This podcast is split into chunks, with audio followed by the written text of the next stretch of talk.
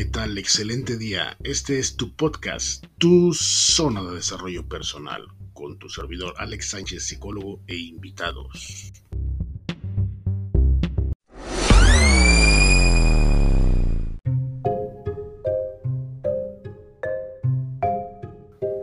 Un programa donde trataremos temas de psicología con la intervención de especialistas en el área, desde una perspectiva total y absolutamente profesional.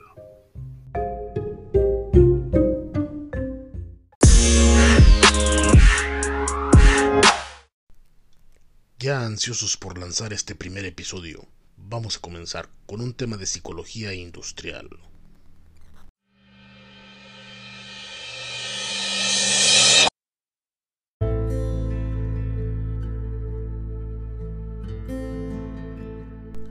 Cuando trabajar duele. Fenómenos psicopatológicos en el área laboral. En la actualidad, existen distintos fenómenos psicopatológicos negativos dentro de las empresas y que alteran el clima organizacional de forma relevante. Hoy conoceremos algunos de ellos, sus características y de qué forma impactan. Por ejemplo, el estrés laboral, el síndrome de burnout, mobbing laboral, karoshi y el síndrome de desgaste por empatía.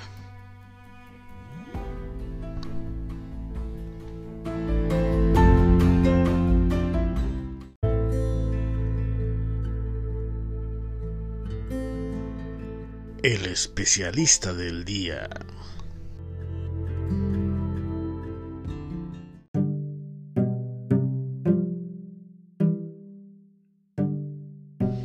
Este día nos acompaña el maestro en ciencias José Eduardo Cerda Ávila, quien es licenciado en psicología por la Universidad Don Vasco, incorporada a la UNAM. También estudió la maestría en desarrollo organizacional en la Universidad del Valle de Atemajac UNIVA. Posteriormente, estudió la maestría en Administración, también en la UNIVA, obteniendo excelencia académica en ambas.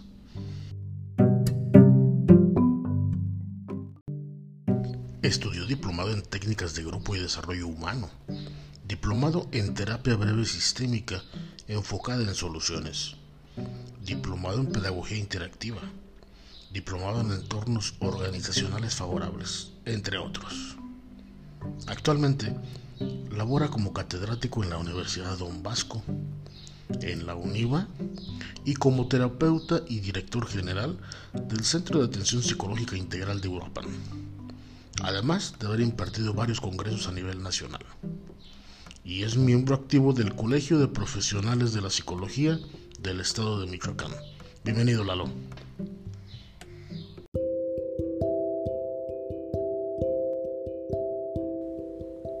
¿Qué nos puedes platicar de la psicopatología laboral?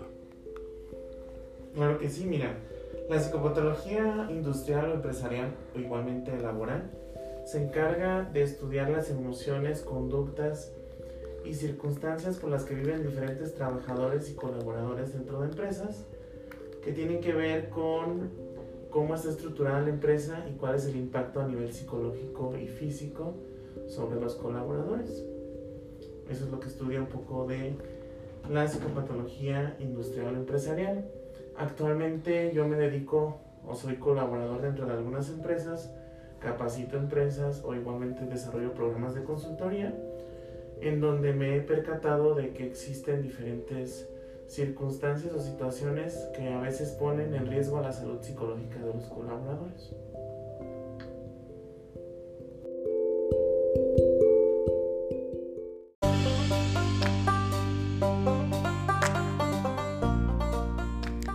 Platícanos un poco cómo se encuentra actualmente el estrés laboral en México. Mira, actualmente el panorama de México acerca del estrés pues es bastante lamentable. Poseemos de los primeros lugares a nivel internacional sobre estrés laboral. A partir de estos datos y cifras se ha creado una eh, nueva normatividad, la norma 035, que actualmente está aplicándose ya en algunas empresas que tiene que ver con tratar de hacer esfuerzos de disminuir eh, pues los riesgos psicosociales dentro de la empresa, factores de riesgo psicosocial, así como el estrés laboral por derivado de diferentes cargas y cuestiones, por ejemplo, también como el acoso y las relaciones en la, dentro de la organización. El estrés laboral afecta muchísimo.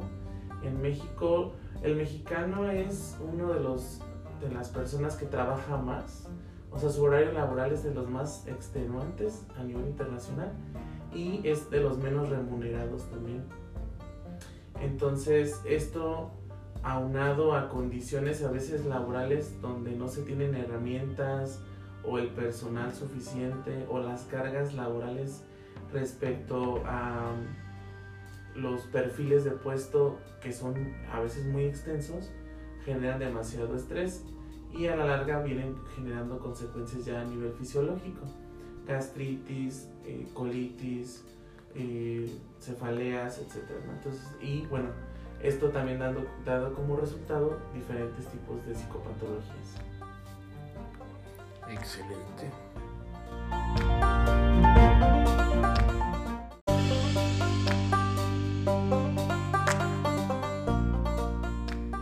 Ahora cuéntanos un poquito cuáles serán las condiciones para que se genere un síndrome de burnout.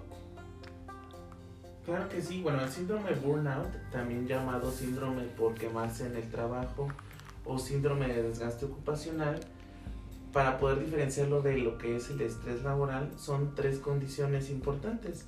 Número uno, baja realización personal en el trabajo, que es esta tendencia a autoevaluarse de manera negativa, o sea, cree el colaborador o empleado de las empresas cree que su aporte hacia la organización no tiene ningún tipo de, de apoyo o no genera ninguna diferencia realmente en el trabajo de la empresa, pero tiene que ver mucho con estas ideas negativas o esta rumiación exagerada acerca de que lo que se viene haciendo está mal hecho. Como número dos, también tenemos un alto agotamiento emocional. Las personas llegan a la empresa a mí me ha tocado ver casos inclusive de gente que ya llega llorando a la empresa, o sea, ya no, no resiste o esta cuestión, este desequilibrio emocional es tan fuerte que ellos ya no pueden con ello. Y como tercer, eh, tercer síndrome o aparición también está la alta despersonalización, o sea, la persona cae en actitudes cínicas o comienza a generar ya actitudes violentas, inclusive hacia el personal, compañeros o directivos, estas personas que ya de repente llegan y rayan el coche del jefe, o peor aún, le, rompen algo, o ya se va directamente a los golpes, o empiezan a dañar el material de la misma empresa. Estamos hablando ya de un síndrome de burnout que es muchísimo mayor que el estrés, obviamente, pero es despersonalizante. Así es, entonces te ha tocado atender algunos casos de este tipo. Así es, sobre todo ya las consecuencias emocionales, en el sentido de que ellos ya vienen aquí eh, pues emocionalmente agotados, se sienten sin herramientas para poder resolver o a veces la misma empresa no les da el apoyo para poder generar un cambio o igualmente no se generan las reestructuraciones importantes dentro de la empresa hay un nulo desarrollo de personal en todas las empresas. Las empresas no aportan al crecimiento y desarrollo de la organización ni a su capital humano. Entonces esto se genera desde esa perspectiva.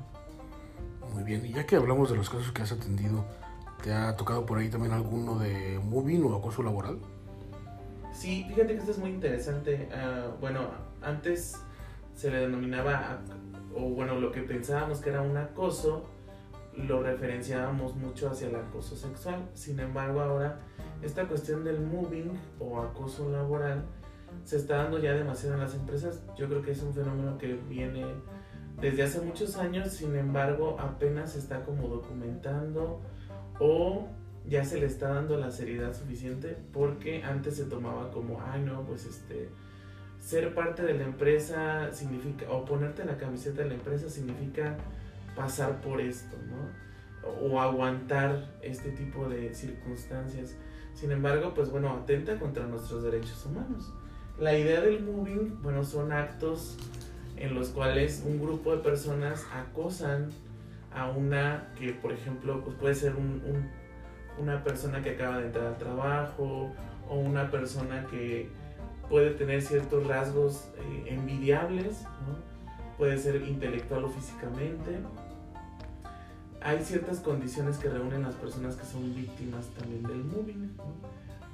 ¿Y qué es lo que se les hace a las personas que se realiza el moving? Bueno, eh, se les pueden esconder documentos importantes, se les pueden eh, inclusive pues dañar su zona de trabajo o inventar chismes acerca de esta persona que pues no son reales, inclusive ocultar información que es importante para el desarrollo de la actividad que están haciendo y la persona entonces comienza a caer en un deterioro, deterioro personal muy fuerte y psicológicamente le impacta bastante el hecho de que no tenga el apoyo y al contrario, que lo vean como un enemigo dentro de la organización. Y esto pues llega a terapia, pues ya las personas llegan con síntomas de ansiedad, de depresión.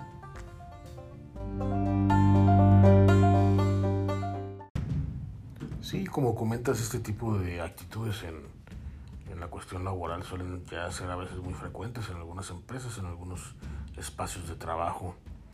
Eh, aquí la, la, situación es que no todas las personas tienden a atender esas situaciones y, este, suelen soportar algunas cosas hasta que ya eh, tienden a explotar, a, sentirse ya bastante frustrados por esas situaciones. Lo ideal sería que, que, pudieran tomar atención tanto por parte de los jefes como por sí mismos, ¿verdad? Totalmente. Una atención integral siempre será importante para este tipo de casos, tanto de la organización como de parte del colaborador. Efectivamente, qué importante sería que todos los patrones o empresas estuvieran al pendiente de esta parte, ¿no? Con, con los trabajadores, con el personal. Además de que pues sería mejor eh, el rendimiento laboral como la, la, salud mental de sus trabajadores. Bien, pues vamos a pasar a otro, otro punto por ahí que, que nos comentabas. Eh, ¿De dónde proviene el término karoshi? ¿Por qué se denomina de tal manera? Excelente pregunta. Bueno, karoshi es un fenómeno nuevo que surge en Japón. Es una palabra japonesa que si la pudiéramos traducir al español sería algo así como muerte por exceso laboral. ¿Qué significa esto? Bueno, las personas fallecen pero derivadas de jornadas laborales, o sea, derivadas de complicaciones físicas causadas por un exceso de de horas laborales. O sea, estamos hablando de gente que no le bastan con 12 horas. Sobre todo, por ejemplo, cuando hay proyectos, ¿no? Cuando, cuando dentro de la empresa te dicen, ¿sabes qué? Hay un proyecto, tenemos que sacarlo dentro de dos semanas, urge, era para ayer, como en las empresas dicen. Y entonces la persona pues trabaja día y noche, día y noche, no descansa, no toma más que café para estar activo, ni siquiera se alimenta adecuadamente o igualmente la dieta que lleva pues son como de chucherías, entonces exceso de grasas, de azúcares y de sales. Y en algún punto, si ya venía siguiendo una tendencia similar en su vida, esto podría desencadenar un derrame cerebral o un paro cardíaco. Entonces, Karoshi se le llama, bueno, porque el fenómeno apareció en Japón primeramente. En Japón, la cultura japonesa es mucho acerca de la lealtad, ¿no? Entonces los japoneses, como que ellos son muy rígidos en ese sentido. Si no logran terminar algo a tiempo, se sienten muy mal consigo mismos, ¿no? Por esta cuestión de la cultura de la lealtad. Entonces, pues hacen sobreesfuerzos para poder terminar rápidamente estos proyectos, pero estos sobreesfuerzos los han llevado a la muerte. De hecho, es muy común ver que en Japón tú vas viajando en el metro y ¡pum! alguien se desploma, paro cardíaco, y, y dices, bueno, ¿qué está pasando? Eh, pues derivado. Puede ser derivado de exceso de horas laborales. Lo que están haciendo actualmente los japoneses es ya invertir como en otro tipo de estrategias organizacionales que disminuyen el estrés por ejemplo, están poniendo drones en las noches para que aseguren, se, aseguren de que no haya gente ya trabajando a altas horas de la noche. Igualmente, eh, una de las estrategias japonesas fue mm, poner gatos en las oficinas. Los, a los, los gatos, eh, bueno, la, en Japón el gato es un animal como sagrado, entonces a ellos les genera como mucha ternura y emociones positivas. Y ahí ves a los gatos dentro de las oficinas. Y yo diría, bueno, eso es solo en Japón, pero no es cierto, también aquí en México. Tuve la oportunidad de visitar las oficinas de TV Azteca en, en la Ciudad de México. Y en, las, en los pasillos tienen gatitos. Entonces es como, ah, qué interesante. Aparte de, de una serie de implementaciones. Por ejemplo, también algo que están haciendo los japoneses es dentro de la misma empresa condicionar un espacio, bueno, acondicionar más bien un espacio y poner eh, con un, unas bocinas que tengan un sonido como de olas de mar, pero en ese mismo espacio hay tierra de, de, de la de la playa, ¿no? o sea, ponen un, también, y con unos ventiladores con brisa te generan la sensación de que tú estás en la playa, tú te puedes quitar tus zapatos, estar ahí en la arenita, obviamente está dentro de un edificio, ¿no? Sí, sí. Y con un proyector eh, digital están simulando las olas para que tú sientas que estás dentro del mar. Son espacios de recreación que disminuyen el estrés de los colaboradores. Sí, para sentir ese espacio relajante que... Así es, los espacios de relajación son una tendencia nueva que tiene que ver con esta parte de disminuir el estrés de los colaboradores. Sí, sí, sería muy, muy interesante que, que pudiéramos poner en práctica más eh, situaciones de este tipo aquí en México, ya que pues es muy frecuente cada vez esta situación. Ujú. Fíjate que en México sí, ya se están creando, ¿eh? Tenemos el ejemplo, las oficinas de Google en México. Ah, Es un espacio de recreación increíble. Tienen cine, tienen gimnasio, tienen una sala de siesta. O sea, en tu horario laboral tú podrías ir a dormirte unos 15 minutos y regresar. oh, excelente. Tienen su propia eh, granja hidropónica donde cosechan sus propias lechugas. Tienen diferentes cocinas, obviamente con alimentos saludables. Tienen una pared de rapel. Tienen una sala de masajes, etc. ¿no? Entonces, un, sala, un cuarto de meditación igualmente. Entonces, estas oficinas, por ejemplo, ya están adecuadas para esta nueva tendencia de disminuir el estrés de los colaboradores. Sí, muy interesante y, y muy efectivo, ¿no? Sobre todo, porque históricamente creo que se ha venido trabajando por esfuerzo ilimitado. Eh, generacionalmente nos transmitieron de pronto esa, esa idea de trabajar, de ganarnos el pan de cada día con mucho esfuerzo, ¿no? Y muchas veces este, llegamos a, estresarnos demasiado y, no lo vemos más que como un plus para seguir ganándonos la vida. Pero en realidad, pues este, sí ha sido mucho el desgaste que se ha generado ya. Hay un dato curioso. Ah, Hace muchos años yo leí un diccionario. Había un diccionario que hablaba acerca de cuáles fueron las primeras definiciones de ciertas palabras que con el tiempo se fueron modificando. Y la palabra trabajo Sí. en sus primeras definiciones significaba golpear a alguien con un palo. Oh. Ya te imaginarás, ¿no? Sí, sí, Por ahí va ese asunto. exactamente. Sí, sí, entonces. eh, esos son los orígenes de la palabra, mira, qué interesante.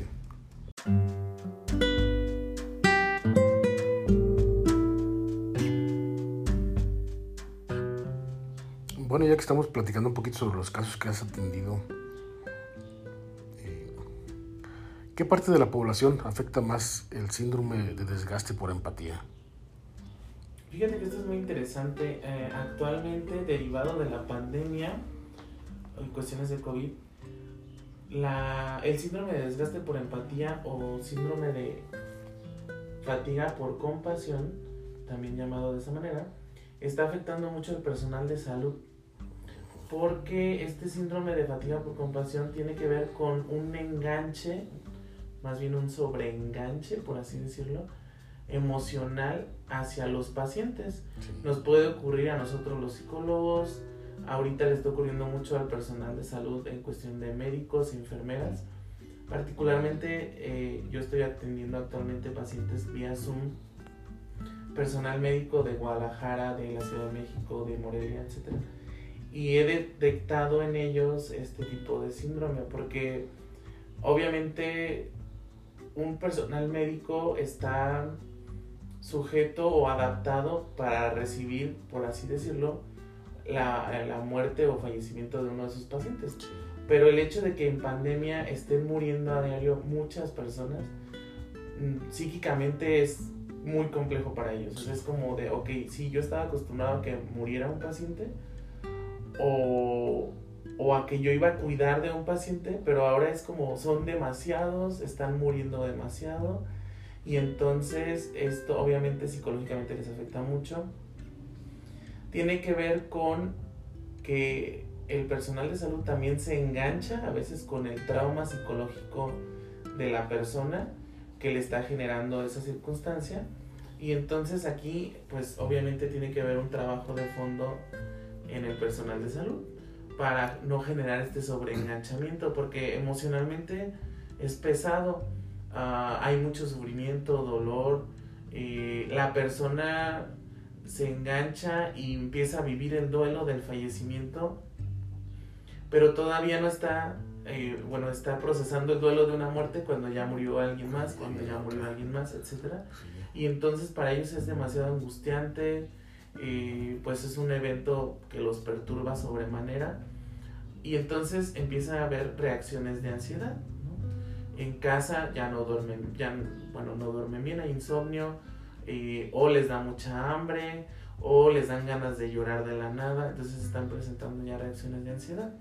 Lo ideal en esta cuestión del síndrome de desgaste por empatía es eh, la psicoeducación, obviamente asistir a terapia, trabajar esta parte que se enganchó con el paciente, reconocer desde lo personal pues que, algo, pues que uno es humano y que también a veces no tiene las herramientas suficientes para trabajar este tipo de casos. Así es. Y poder eh, pues continuar con un estilo de vida más sano en cuestión de eh, pues tener, sí, ciertamente dedicarle tiempo al trabajo, pero también a las cuestiones personales, porque también el síndrome de desgaste por empatía habla de un trabajador de la salud sobreexigido, que no le dio tiempo de procesar cosas, y que también no se dio tiempo a sí mismo para vivir su vida personal de una manera adecuada. Así es, sí, sí. Empezando, como decimos hace un momento, el desgaste físico, además el emocional y, y bueno, como comentas ahorita, ¿no? La falta de, proceso de, de, las situaciones que están viviendo en, el trabajo y sobre todo ahorita con, con estas situaciones que estamos viviendo sobre la pandemia, que sí, las muertes llegan a ser bastantes en, en un solo día. Totalmente, sí, bueno, no nos permite, bueno, y bueno, aparte con las cuestiones de la pandemia, se nos ha llenado de miedo, se nos ha llenado de inseguridades, el futuro a veces no pinta de una manera pues tan positiva, sin embargo, sí es importante pues voltear a verse a uno mismo, cuáles son sus recursos, cuáles son sus potencialidades, igualmente pedir ayuda, ¿no? A veces como personal de salud, eh, pues creemos que que lo podemos resolver todo. Sin embargo, pues sí, es, uno tiene que ser humilde en ese sentido de reconocer cuando le hace falta o, o, necesita pedir ayuda. Así es, efectivamente es importante reconocer esa parte y, y permitirnos también el apoyo, ¿no? Totalmente.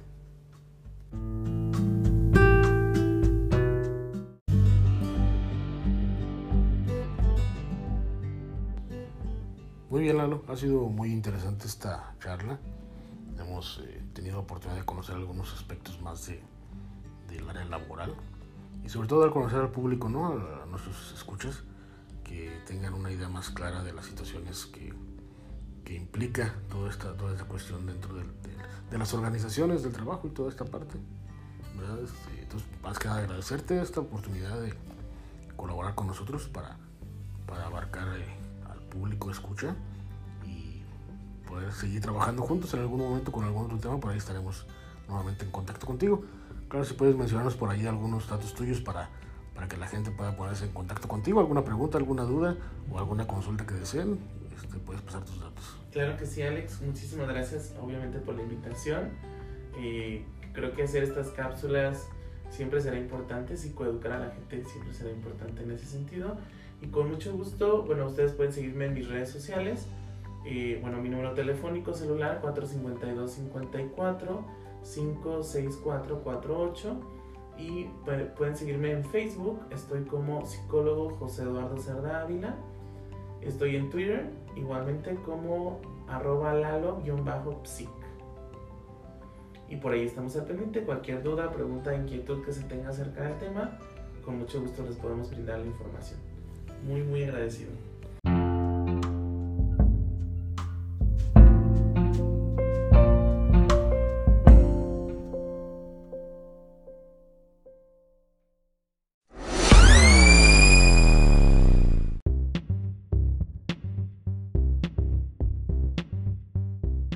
Esto fue tu zona de desarrollo personal. Esperamos hayas disfrutado de este episodio, hayas aprendido algo nuevo. En una semana tendremos el siguiente capítulo al aire, con un tema también muy interesante.